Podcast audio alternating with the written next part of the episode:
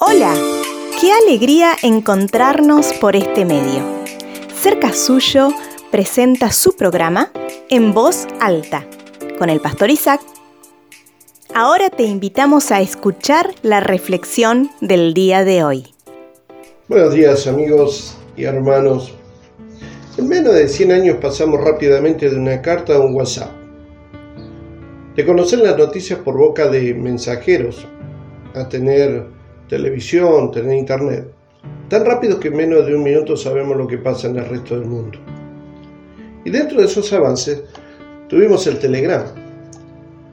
Eh, y en cierta época eso fue lo más veloz que existía. Pero lamentablemente cada vez que recibíamos un telegrama, normalmente nos traía muy malas noticias. El rey Ezequías, rey de Judá, gobernó en una época de mucho conflicto y de guerra. Cierto día, cierto día un rey llamado Sennacherib, que había invadido tierras y ciudades, le envió un telegrama al rey de Judá, donde le ordenaba que se rindiera antes de que él llegara a conquistarlos con violencia.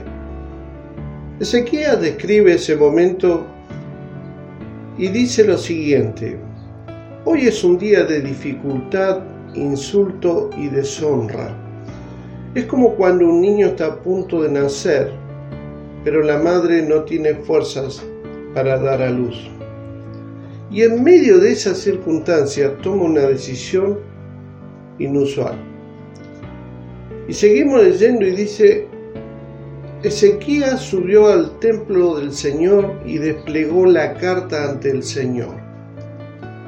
Y estando en el templo con la carta, con el telegrama desplegada delante de Dios, reconoció que solo Él podía tener la solución a esta grave situación. Y Él le dice, inclínate, oh Señor, y escucha. Abre tus ojos, oh Señor, y mira.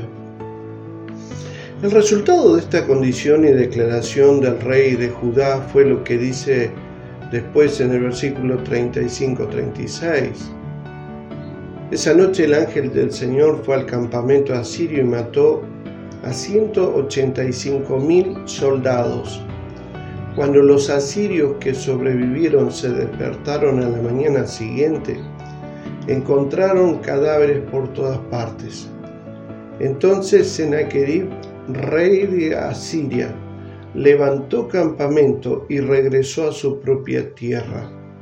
Volvió a Nínive, la capital del reino, y allí se quedó.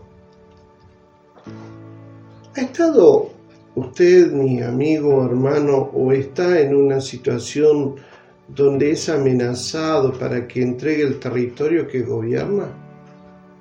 Llámese familia, salud, finanzas, relaciones interpersonales trabajo. Cuando a usted le llegan malas noticias, ¿qué hace? Porque si no tomamos la actitud de sequía, una buena decisión, no tendremos quien nos salve. Este rey extendió las cartas delante de Dios y la respuesta fue esta. Esto dice el Señor, Dios de Israel, he oído tu oración. Le invito en esta mañana a extender las cartas de malas noticias delante del Señor en oración. Sepa que Dios la va a leer y prontamente le dará una respuesta que lo librará de ese invasor que le está amenazando a usted y a su familia. Quiero que oremos juntos en esta mañana. Padre del cielo, aquí están mis cartas con malas noticias. Aquí están las cosas que tengo que pagar y que no puedo pagar. Aquí está mi trabajo que está corriendo riesgo de perderlo. Aquí está mi salud. Aquí está mi esposa, mi esposo, mis hijos, mis nietos. Aquí está lo que tengo, lo que he adquirido, pero tengo malas noticias sobre algunas áreas. Yo te quiero rogar en esta mañana, Padre del cielo, que salgas en mi defensa. Así como lo hiciste con Ezequiel. Amén. Amigo y hermano, si hizo esta oración, confíe tenga plena seguridad de que Él está leyendo la carta que usted ha extendido delante de su presencia. Fuerte abrazo amigo, nos volvemos a encontrar. No se olvide, estamos cerca suyo.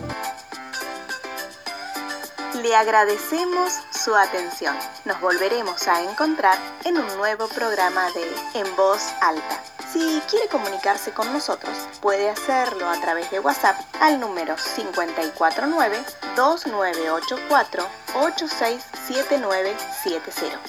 También puede comunicarse con nosotros a través de nuestro email cercasuyo.gmail.com Puede buscarnos en Facebook como Fuente de Vida y también puede suscribirse a nuestro canal de YouTube Cerca Suyo Iglesia Fuente de Vida. Muchas gracias y nos volveremos a encontrar.